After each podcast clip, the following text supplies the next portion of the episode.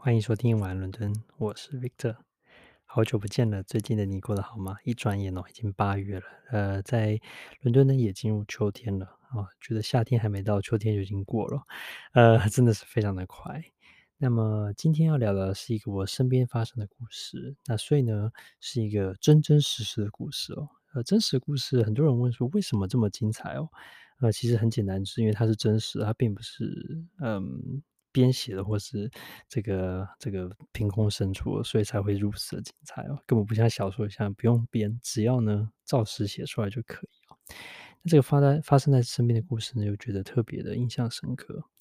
嗯，故事的一开始讲就是说我那时候才刚刚进入一家公司开始工作，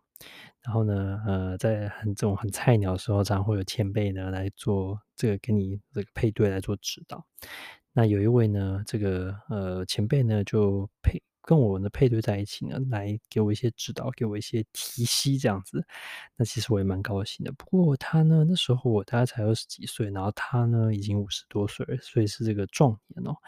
那他这个虽然已经壮年了，有点年纪，可是呢眼神还是非常的犀利，讲话呢也非常的利落，觉得嗯，这个前辈啊，很值得令人敬畏哦，这样子。呃，后来呢，稍微打听一下呢，也才知道哦，原来这位前辈啊，在很多地方都历练过，很多顶尖的这种公司在外面啊，在业界很多地方都待过，所以呢，跟一般同事感觉比较不一样，觉得呢，讲话起来呢特别的犀利，也不是说很严严 严苛，不是苛刻，倒不是，只是说就是觉得，诶，他是一个。呃，非常有想法的人，然后呢，很有自信，知道自己在干什么的人，哦，所以呢，诶，这样的前辈也蛮好的，就跟他可以学的很多。然后呢，其实其他人对他呢也相当的呃敬畏，我觉得哈、是正确的词。那大家呢都会呃，当他说话的时候呢，大家会多听他在说什么。那有时候就想说，为什么这位前辈一直没有就是升到很高阶呢？因为以他的年纪啊、资历啊，应该。在你的网上也好几阶都有可能的，可是一直没有。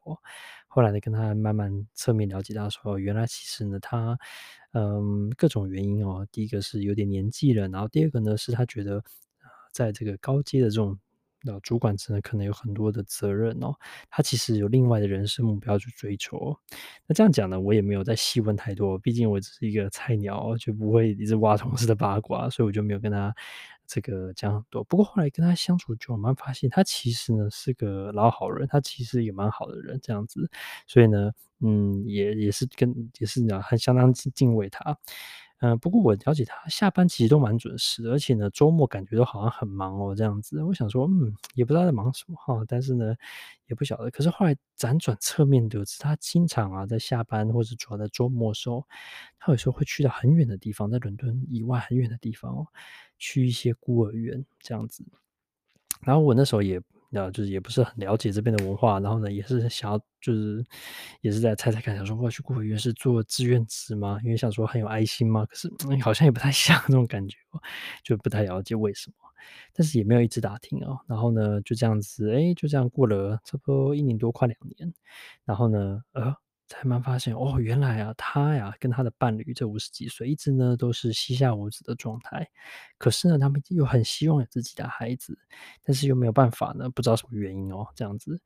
于是呢，他们想说，那不如可能也许过了这个生育的年龄哦。那这位同事是男生，那可他太太可能已经过了这个生育年龄，所以想说，那是不是可以用收养啊或领养的方式，然后获得他们的就心目中理想的孩子，建立一个他们想要的家庭？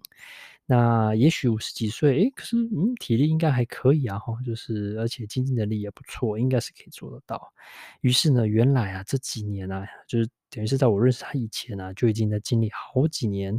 数年这样子，嗯，配对啊，然后去寻找适合的孩子的这个过程。然后呢，就在我这个跟他比较熟之后，我就开始跟他聊聊，就是说到底呢，这是怎么进行的？然后，嗯，就是有没有什么你知道，就是因为我从来没有听过这样的事情嘛，有没有就是什么很特别的地方？然后他就诶，也蛮敞开心扉的告诉我。这几年他在忙什么？首先呢，就是说他每次周末他可能会会呃跟一些协会联系，那这些协会呢，专门呢就是把这些育幼院啊、孤儿院啊，还有呢有想要领养这些孩小孩的这些父母亲呢，潜在父母亲好，把他们在线上先做一些媒合配对，很像是中介公司，但是又不一定，有些是可能是非营利机构，有些呢可能就是他把你这样把把把你配对起来，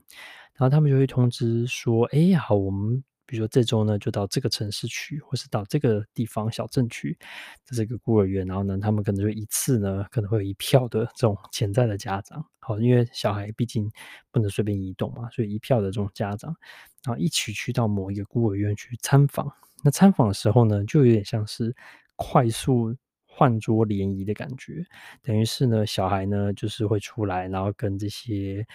远道而来的贵客呢，来做见相见欢，然后他们就会做一些简单的活动啊，比如说这小孩可能画画啊，那这些家长们就可以在旁边看啊，或者甚至参与跟他们一起画画，也会跟他们一起吃饭啊、唱歌啊，有些活动这样子，等于是有点像半天一天的这种联谊的行程。然后呢，就透过这半天一天之中呢，大家呢就可以去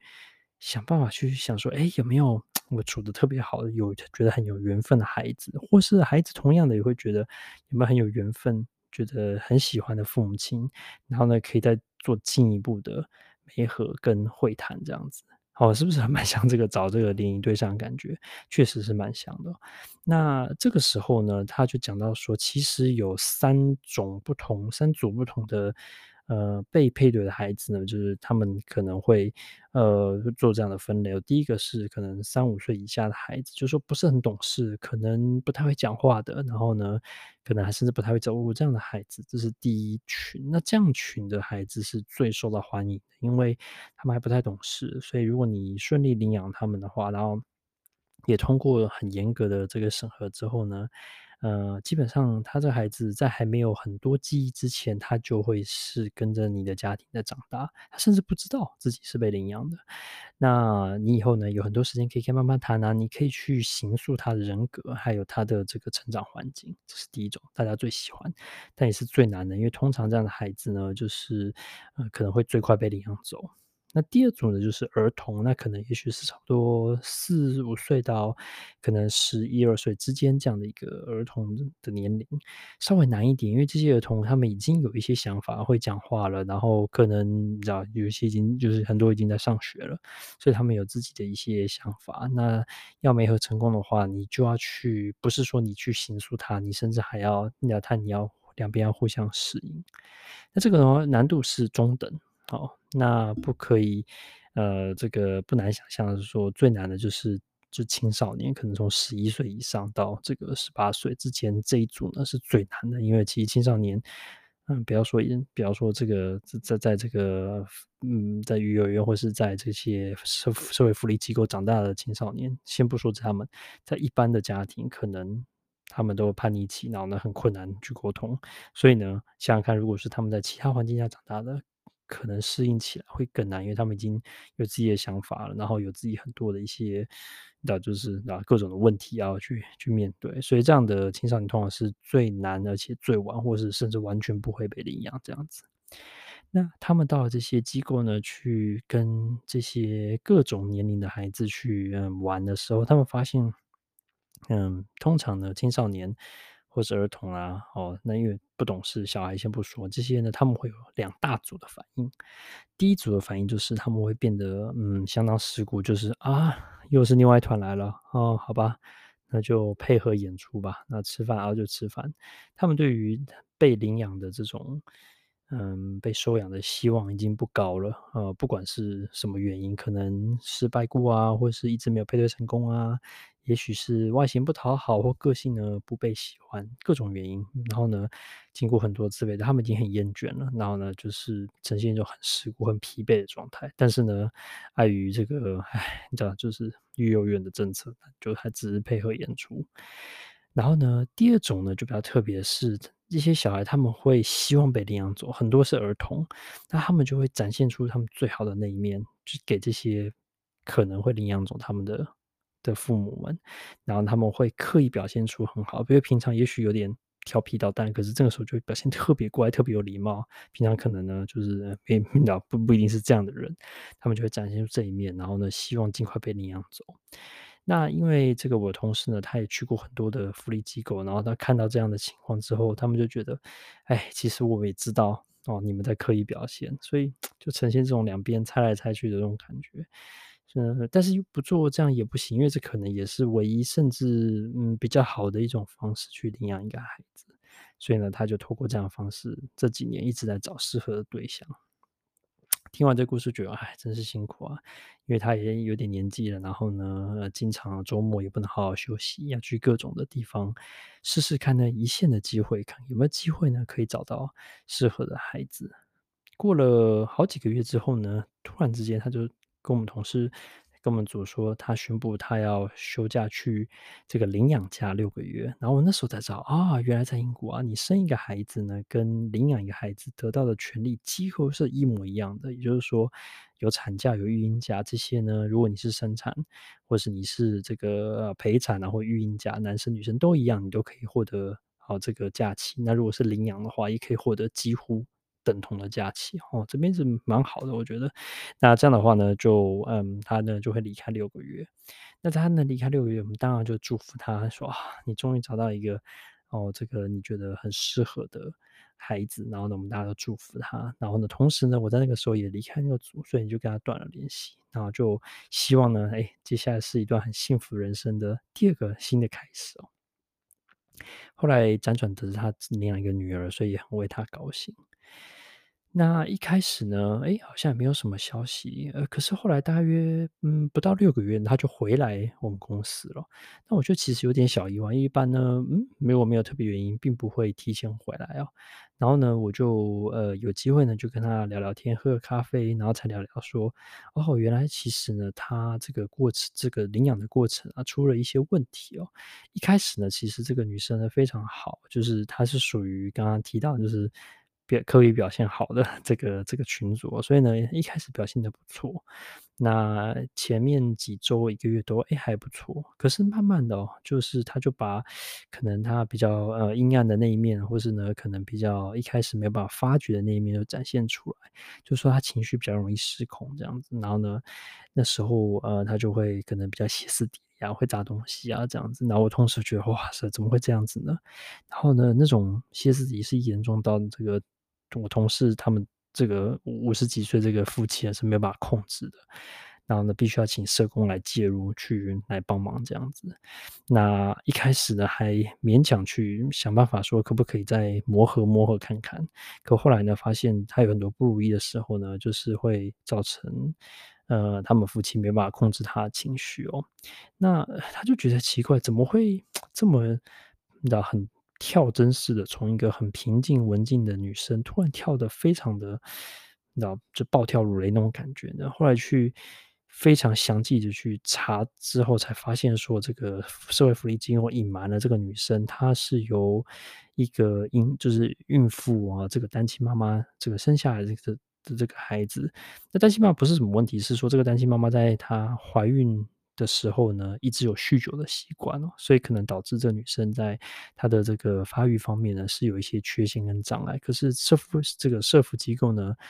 当初在领养的过程中是隐瞒了这个事情哦，所以他就觉得，嗯，真正是就是如果当初知道的话，并不是说不领养他，是说我们他们可能做更多的心理准备，可能还有其他的一些考量哦，因为毕竟这个是比较嗯复杂的一个领养，那所以他就觉得呃并不是很理想，所以呢。经过了四个多月很痛苦的磨合之后，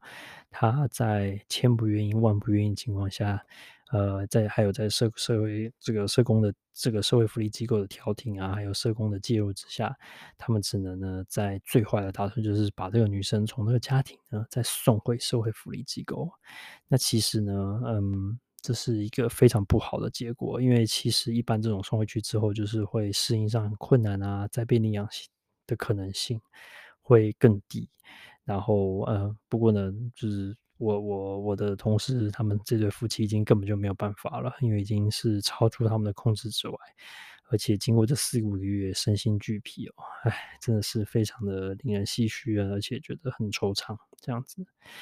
那他讲完这段经历，我听了，其实我也 觉得非常难过，因为好不容易的找到一个哦，可能。啊，就是有很有缘分嘛，跟孩子有缘分，却没有办法，这个嗯，就是继续呢啊走下去。那呃，还好呢，双方呢都你知道，就是至少都 没有说有什么严严重的伤害，所以这个四个月还算是暂时的止血哦。只是说经过这个这个经历之后呢，我不太确定我同事还有信心再去继续走这个领养的过程哦。那还有他这个，我觉得主要是心理建设哦。有这次的阴影之后，他讲完之后呢，后来跟我聊了，我就尽量安慰他。然后他就起身走的时候，才 赫然发现，哇，他五几岁，其实有点驼背哦。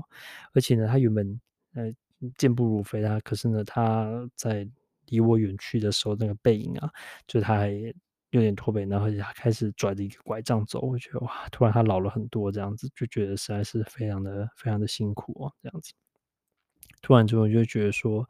哦，我们其实很多，不管是我啊，还有很多，也许在的在在听收听的你，可能是在一个诶相对完整的这个蛮幸福的家庭中长大哦，觉得其实真的是很幸运哦。这不管富裕不富裕，不管你快不快乐，至少呢，诶，这个相对来说，你可能没有这样的烦恼，你不用去嗯，不用去每周末希望有人把你领走这样子哦。你就想想哦，不管在流浪狗之家的的狗狗们，还是说在这个哦，在这个社会福利机构这些孩子们，其实都真的是很辛苦、很可怜，因为他们其实都期待，可能在期待中有一个希望一个怎么样的一个家，可是呢，有时候呢，不不见得所有的机会都站在他们这一边哦，这样子。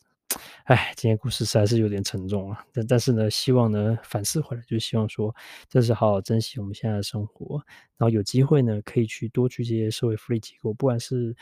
呃，去老人的啊，身心障碍的啊，或者是孩子有孩子们的这些去，也不见得说你有能力要领养他们，可是呢，可以多陪陪他们玩，然后多多给他们一些鼓励。其实我觉得很多呢，也可以呢，慢慢走出这个社会心理上的阴影，然后呢，再去走下人生下一个挑战。这样子，哎，想了这么多呢，哎，不知不觉，其实呢，另外我要说的是。啊、我们的这个节目呢也满两年了，这样子，我真的是很惊讶，从二零二零年八月到现在哦。那首先呢，非常感谢你的收听。嗯，其实我做了很多尝试，我相信你也知道啊、节目呢可能中间有一些转型啊，和这个不同的一些节目类型的这个制作跟尝试哦。那每次尝试呢，我都是试试看，哎，这个怎么样？然后反馈如何啊？其实一直觉得收听的人不是很多，但是呢。呃，还是会有时候听到，呃，偶尔会听到一些回馈啊、反馈啊，然后觉得其实是非常开心。除了鼓励到可能哦，给你一些收获之外啊，然后呢，其实我对我自己的收获也蛮高的，因为嗯，现在这是两百多集，就是快三百集，是对我一个很，就是一个心理心路历程啊，尤其在海外这个的心路历程的这个记录，还蛮难的，因为。嗯，很多时候那个时时时候一过呢，那感觉呢，或者那个当下的那种体悟就消失了。所以透过这种声音的方式，可能比文字呢更动听一点。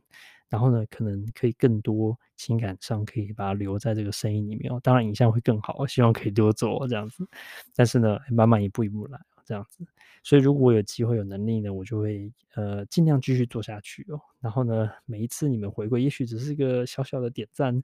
或是呢，有时候甚至偶尔会接到来信或是一些反馈，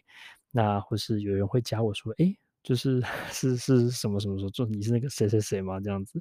然后也许他只是想要知道我是谁，也没有什么特别的这个想法，我都会非常高兴哦。然后偶尔会有些人留言，那其实每则留言我都会一定会看，然后其实我都非常高兴哦。不管你是给我一些正面评价，还是给我一些批评，我一定会看这样子。